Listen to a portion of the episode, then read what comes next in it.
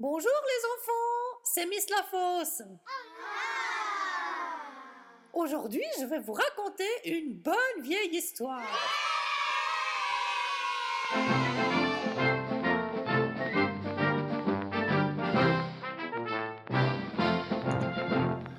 Aujourd'hui, le petit pousset de Charles Perrault. Il était une fois un bûcheron et une bûcheronne qui avaient sept enfants, tous des garçons. Ah bah t'imagines le merdier pour la Coupe du Monde. L'aîné n'avait que 10 ans et le plus jeune n'en avait que 7. Alors attends, 7 ans, 10 ans, ça fait 3 ans, 7 enfants. Hmm, mais quelque chose de bizarre. Hein mais c'est que sa femme allait vite en besogne et n'en faisait pas moins de 2 à la fois. Alors attends, 2 à la fois, en 3 ans, il y en a 7. Ouais.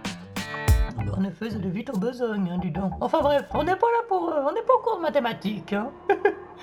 Ils étaient très pauvres et leurs sept enfants les incommodaient beaucoup parce qu'aucun d'eux ne pouvait encore gagner sa vie. Bah ça forcément quand on fait 7 en 3 ans, hein. tu peux encore attendre 15 ans avant que ça rapporte de l'argent. on n'est pas en Chine ici. Hein? Ah pardon, excusez-moi, le compte. Je reviens au compte, bien sûr. Ce qui les chagrinait encore, c'est que le plus jeune était fort délicat et ne disait mot, prenant pour bêtise ce qui était une marque de la bonté de son esprit. Il était tout petit, et quand il vint au monde, il n'était guère plus gros que le pouce, ce qui fit que l'on l'appela le petit pousset. Bah oui, parce que forcément, euh, sinon le compte il s'appellerait pas comme ça. forcément. Hein Oui, c'est logique. Oui, je passe à la suite, oui. Non mais deux secondes, c'est moi qui raconte. Je te je peux pas le refaire, c'est le compte, je te mets là. Hein? D'accord, je me tais. Ah, joli, d'accord. Ce pauvre enfant était le souffre-douleur de la maison, virgule. Joli. Et on lui donnait toujours tort. Cependant, il était le plus fin et le plus avisé de tous ses frères, et s'il parlait peu, il écoutait beaucoup. Ben oui, beaucoup. Il vint une année très fâcheuse et la famine fut si grande que ces pauvres gens résolurent de se défaire de leurs enfants. Mais si c'est pas malheureux des choses pareilles, oh non. Un soir que les enfants étaient couchés, que le bûcheron était auprès du feu avec sa femme, il lui dit, le cœur serré de douleur, Tu vois bien que nous ne pouvons plus nourrir nos enfants je ne saurais les voir mourir de faim devant mes yeux, et je suis résolu d'aller les perdre demain au bois, ce qui sera bien aisé, car tandis qu'ils s'amuseront à fagoter, nous n'avons qu'à nous enfuir sans qu'ils nous voient. Ouais, bah, on les foutrait en prison aujourd'hui. hein. Enfin bref, je suis pas là pour juger, je suis là pour compter. Alors comptons. Un, deux, trois. Ah s'écria la bûcheronne, pourrais-tu bien toi-même mener perdre tes enfants? Ah bah dis donc, au moins elle a un éclair de lucidité. Oui, pardon, je sais, je dois pas commenter. Oh, franchement, on peut plus rien dire. Son mari avait lui représenter leur grande pauvreté, elle ne pouvait y consentir. Et puis elle avait raison. Elle était pauvre, mais elle était leur mère. Exactement, leur maman, parfaitement. C'est lié du sang, ça. Après avoir accouché de toutes ses enfants, trois ans, pour dire qu'elle se. Cependant, ayant considéré quelle douleur ce lui serait de les voir mourir de faim, elle y consentit et alla se coucher en pleurant. Le petit pousset entendit tout ce qu'ils dirent, car ayant entendu depuis son lit qu'ils parlaient d'affaires, il s'était levé doucement et s'était glissé sous l'escabelle de son père pour les écouter sans être vu. Il alla donc se recoucher et ne dormit point le reste de la nuit, songeant à ce qu'il avait à faire. Il se leva de bon matin et alla au bord d'un ruisseau où il remplit ses poches de petits cailloux blancs et ensuite revint à la maison. On partit, et le petit pousset ne dit rien de tout ce qu'il savait à ses frères. Ils allèrent dans une forêt très épaisse, où à dix pas de distance on ne se voyait pas l'un l'autre. Le bûcheron se mit à couper du bois et ses enfants à ramasser les broutilles pour faire des fagots. Bah oui, on avait dit plus haut. le père et la mère, les voyant occupés à travailler, s'éloignèrent d'eux insensiblement et puis s'enfuirent tout à coup par un petit sentier détourné. Mais quelle bande de... Rien dit. Je commande pas, je commande pas.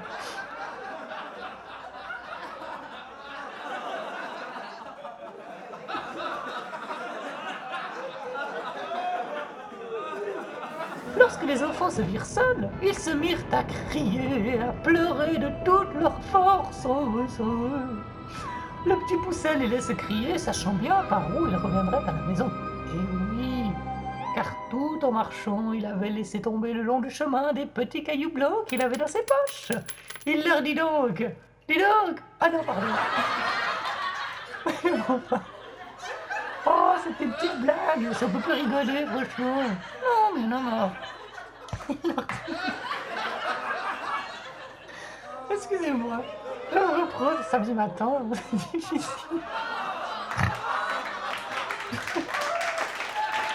Oui, bon, ça vient, deux minutes. Bien. Il leur dit donc Ne craignez point, mes frères, mon père et ma mère nous ont laissés ici, mais je vous ramènerai bien au logis. Suivez-moi seulement. Ils le suivirent et il les mena jusqu'à leur maison par le même chemin qu'ils étaient venus dans la forêt. Ils n'osèrent d'abord entrer, mais ils se mirent tous contre la porte pour écouter ce que disaient leur père et leur mère. Au moment où le bûcheron et la bûcheronne arrivèrent chez eux, le seigneur du village leur envoya dix écus qu'il leur devait il y avait longtemps, et dont ils n'espéraient plus rien. Cela leur redonna vie car les pauvres gens mouraient de faim. Le bûcheron envoya immédiatement sa femme à la boucherie. Comme il y avait longtemps qu'elle n'avait mangé, elle acheta trois fois plus de viande qu'il n'en fallait pour le souper du deux. Lorsqu'ils furent rassasiés, la bûcheronne dit Hélas, où sont maintenant nos pauvres enfants? Ils feraient bonne chère de tout ce qui nous reste là. Mais aussi Guillaume, c'est toi qui les as voulu perdre. J'avais bien dit que non, que nous nous serons. nous, nous, J'avais bien dit que nous nous en repentirions. Que font-ils maintenant dans cette forêt? Hélas, mon Dieu, les loups les ont peut-être déjà mangés. Tu es bien inhumain d'avoir pu ainsi perdre tes enfants. Le bûcheron s'impatienta à la fin, car elle redit plus de vingt fois qu'il s'en repentirait et qu'elle l'avait bien dit. Il la menaça de la battre si elle ne se taisait pas. Ce n'est pas que le bûcheron ne fut peut-être encore plus fâché que sa femme, mais c'est qu'elle lui cassait la tête, et qu'il était de l'humeur de beaucoup d'autres gens qui aiment fort les femmes qui disent bien, mais qui trouvent très importunes celles qui ont toujours bien dit. La bûcheronne était tout en pleurs. Hélas, où sont maintenant mes enfants, mes pauvres enfants?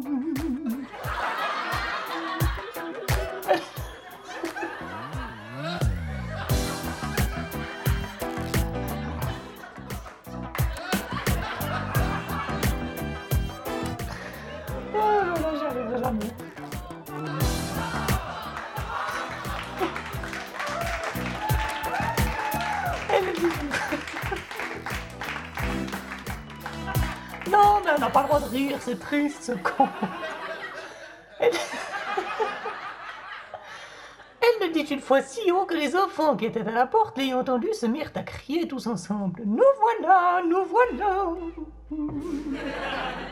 Elle courut vite leur ouvrir la porte. Elle leur dit en les embrassant Que je suis contente de vous voir, mes enfants, que je suis contente de vous revoir. Vous êtes bien là et vous avez bien faim. Et toi, Pierrot, comme te voilà crotté, viens que je te débarbouille. Ce Pierrot était son fils aîné qu'elle aimait plus que tous les autres parce qu'il était un peu rousseau et qu'elle était un peu rousse. Ils se mirent à table et mangèrent d'un appétit qui faisait plaisir au père et à la mère à qui ils racontaient la peur qu'ils avaient eue dans la forêt en parlant presque toujours tous ensemble. Ces bonnes gens étaient ravis de revoir leurs enfants avec eux, et cette joie dura tant que les dix écus durèrent.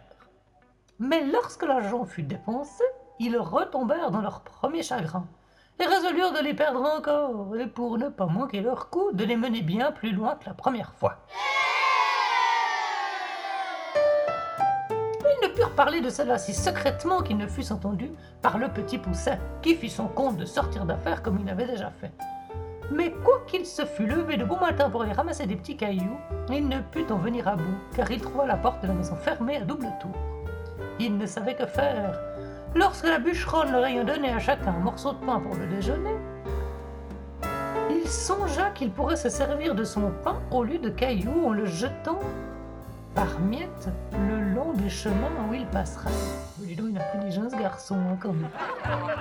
Il le serra donc dans sa poche. Le père et la mère les menèrent de l'endroit de la forêt le plus épais et le plus obscur. Et dès qu'ils furent arrivés, ils gagnèrent en faux fuyant et les laissèrent là.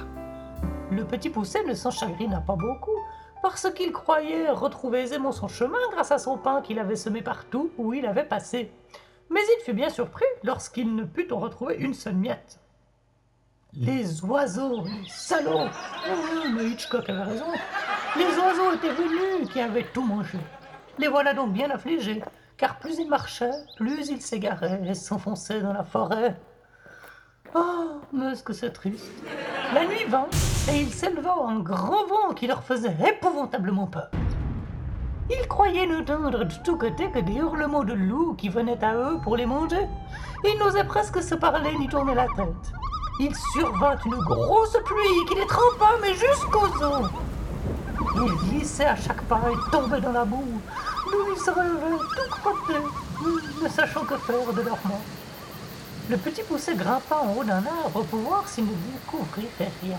Ayant tourné la tête de tous côtés, il vit une petite lueur comme d'une chandelle, mais qui était bien loin par-delà la forêt. Il descendit de l'arbre, et lorsqu'il fut à terre, il ne vit plus rien. Cela le désola. Oh, ça, il était désolé, le pauvre. Cependant, ayant marché quelque temps avec ses frères du côté qu'il avait vu la lumière, il la revit en sortant du bois. Ils arrivèrent enfin à la maison où était cette chandelle, non sans bien des frayeurs, car souvent ils la perdaient de vue, ce qui leur arrivait toutes les fois qu'ils descendaient dans quelque fond. Ils frappèrent à la porte.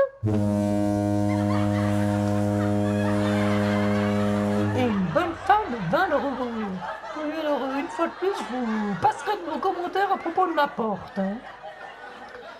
Elle leur demanda ce qu'ils voulaient. Le petit poussé lui dit qu'ils étaient de pauvres enfants qui s'étaient perdus dans la forêt et qui demandaient d'accoucher par charité. Cette femme, les voyant tous si jolis, se mit à pleurer. Elle leur dit Ah, je ris pas, c'est triste, en larmes, vous devriez voir. Oh là là, je me mouche. Elle leur dit Hélas, mes pauvres enfants, où êtes-vous venus? Savez-vous bien que c'est ici la maison d'un ogre qui mange les petits enfants? Non, mais je ris parce que. Le pauvre petit poussé est tout content, il arrive non, vraiment. Celui qui écrit quand même des idées. Hélas, madame, lui répondit le petit pousset, qui tremblait de toute sa force aussi bien que ses frères. Que ferons-nous? Il est bien sûr que les loups de la forêt ne manqueront pas de nous manger cette nuit si vous ne voulez pas nous retirer chez vous. Et cela étant, nous aimons mieux que ce soit monsieur qui nous mange. Peut-être qu'il aura pitié de nous si vous voulez bien lui en prier. La femme de l'ogre, qui crut qu'elle pourrait les cacher à son mari jusqu'au lendemain matin, les laissa entrer et les mena se chauffer auprès d'un bon feu, car il y avait un mouton tout entier à la broche pour le souper de l'ogre. Comme ils commençaient à se chauffer, ils entendirent frapper trois ou quatre grands coups à la porte. C'était l'ogre qui revenait. Aussitôt sa femme les fit cacher sous le lit. Elle alla ouvrir la porte. L'ogre demanda d'abord si le souper était prêt, et si on avait tiré du vin, et aussitôt se mit à table. Alors lui, que tu auras du foot, il va regarder le foot, c'est sûr. Le mouton était encore tout sanglant, mais il ne lui en sembla que meilleur. Il reniflait à droite et à gauche, disant qu'il sentait la chair fraîche. Il faut, lui dit sa femme, que ce soit ce veau que je viens d'habiller que vous sentez.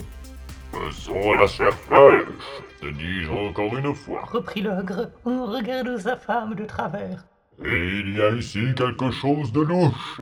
Ah oui, c'est une cuisine. oh, on rigole. En disant ces mots, il...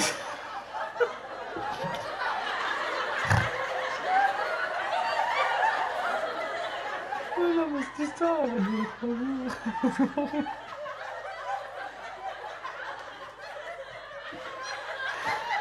En disant ces mots, il se leva de table et alla droit au lit, Ah, dit-il. voilà donc comme tu veux me tromper, maudite femme. Je ne sais à quoi il tient que je ne te mange aussi. Bien t'en prends d'être une vieille bête. Voilà du gibier qui me vient bien à propos pour traiter trois ogres de mes amis qui doivent me venir ces jours-ci. Moi, je le fais bien, hein, non Moi, je trouve que oui. Il les tira de dessous le lit l'un après l'autre. Ces pauvres enfants se mirent à genoux, lui demandant pardon. Mais ils avaient affaire au plus cruel de tous les ogres, ah ben, bien sûr, qui, bien loin d'avoir de la pitié, les dévorait déjà des yeux, et disait à sa femme que ce serait là de friands morceaux lorsqu'elle aurait fait une bonne sauce. Et c'est de là que vient l'expression Mais à quelle sauce on va le bouffer?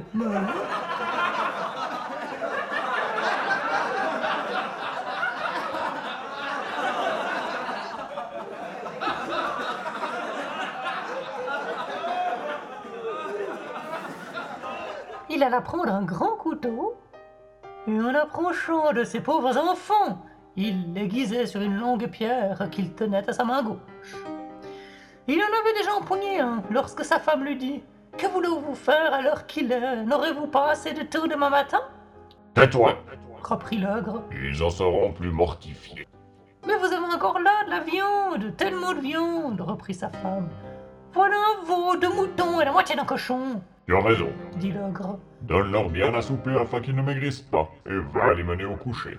Ouf Alors là, la bonne femme fut ravie de joie. Elle leur porta bien à souper, mais ils ne purent manger tant ils étaient saisis de peur. Oh bah, tu peux. Quant à l'ogre, il se remit à boire, ravi d'avoir de quoi si bien régaler ses amis.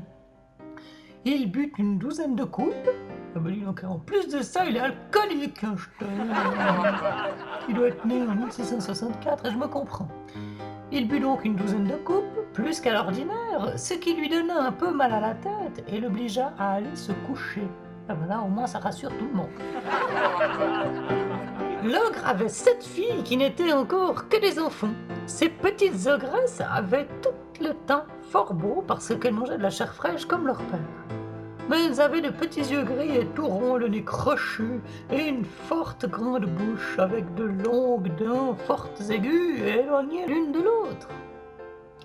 Elles n'étaient pas encore très méchantes, mais elles promettaient beaucoup, car elles mordaient déjà les petits enfants pour en sucer le sang. On les avait fait coucher de bonne heure, et elles étaient toutes sept dans un grand lit, ayant chacune une couronne d'or sur la tête. Il y avait dans la même chambre un autre lit de la même grandeur. Ce fut dans ce lit que la femme de l'ogre mit coucher les sept petits garçons. Après quoi, elle alla se coucher auprès de son mari. Le petit Pousset, qui avait remarqué que les filles de l'ogre avaient des couronnes d'or sur la tête, et qui craignait qu'il ne prie à l'ogre quelque remords de ne les avoir pas égorgés dès le soir même, se leva vers le milieu de la nuit en prenant les bonnets de ses frères et le sien il alla tout doucement les mettre sur la tête des sept filles de l'ogre, après leur avoir ôté leur couronne d'or, qu'il mit sur la tête de ses frères et sur la sienne, afin que l'ogre les prît pour ses filles, et ses filles pour les garçons qu'il voulait égorger. La chose réussit comme il l'avait pensé, car l'ogre s'étant réveillé vers minuit, eut regret d'avoir différé au lendemain ce qu'il pouvait exécuter la veille. Il se jeta donc brusquement, lui dit, en prenant son grand couteau. Allons voir, dit-il, comment se portent nos petits drôles? N'en faisons pas à deux fois. Il monta donc à tâtons.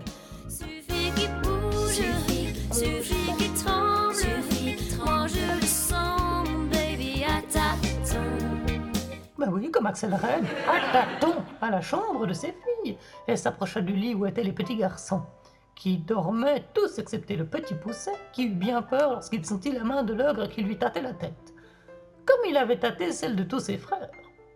Mais l'ogre qui sentit les couronnes d'or, Vraiment dit-il, J'allais faire là un bel ouvrage. Je vois bien que j'ai trop bu hier soir. Il alla ensuite au lit de ses filles, où ayant senti les petits bonnets des garçons, ah, les voilà, dit-il. nos gaillards. Travaillons hardiment. En disant ces mots, il coupa sans hésiter la gorge à ses sept filles. Fort content de ce coup, il alla se recoucher auprès de sa femme. Aussitôt que le petit poussé entendit ronfler l'ogre, parce que je vous avais dit, il ronfle en plus. Il réveilla ses frères et leur dit de s'habiller promptement et de le suivre. Ils descendirent doucement dans le jardin et sautèrent par-dessus les murailles. Ils coururent presque toute la nuit, toujours tremblants et sans savoir où ils allaient. L'ogre s'étant réveillé, dit à sa femme Va-t'en là où habiller ces petits drôles d'hier au soir. L'ogresse fut fort étonnée de la bonté de son mari, ne se doutant point de la manière qu'il entendait qu'elle les habilla. Croyant qu'il lui ordonnait de les vêtir, elle monta en haut où elle fut bien surprise lorsqu'elle aperçut ses sept filles égorgées et nageant dans leur sang. Elle commença par s'évanouir.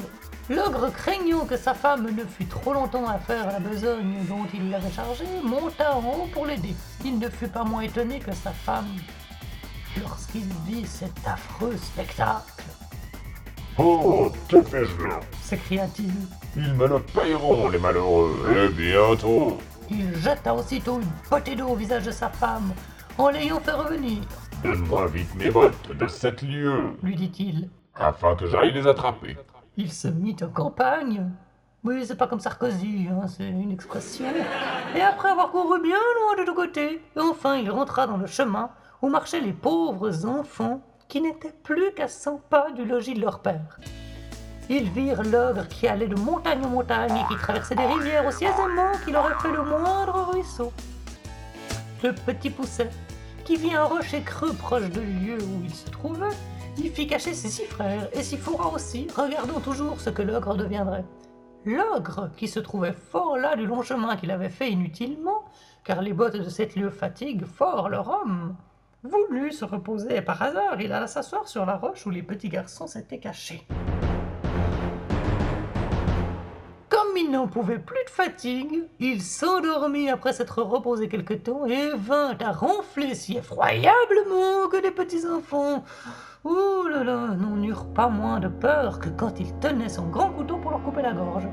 Le petit pousset en eut moins de peur et dit à ses frères de s'enfuir promptement à la maison pendant que l'ogre dormait bien fort, et qu'ils ne se missent point en peine de lui.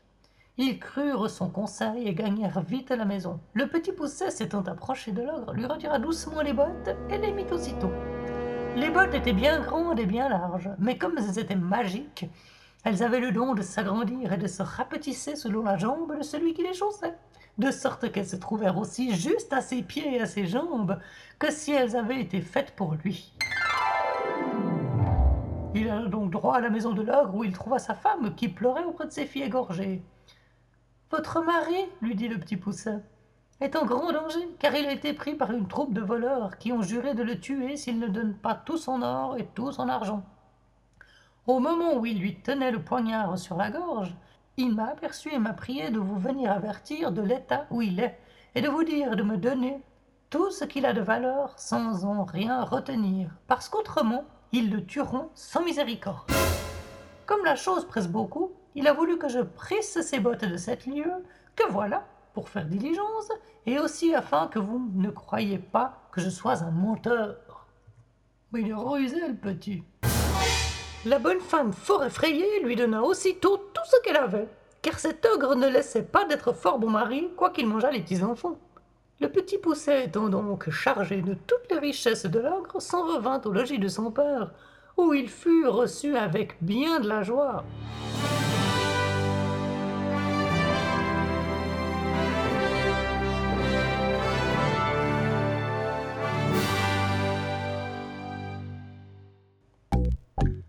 Voilà.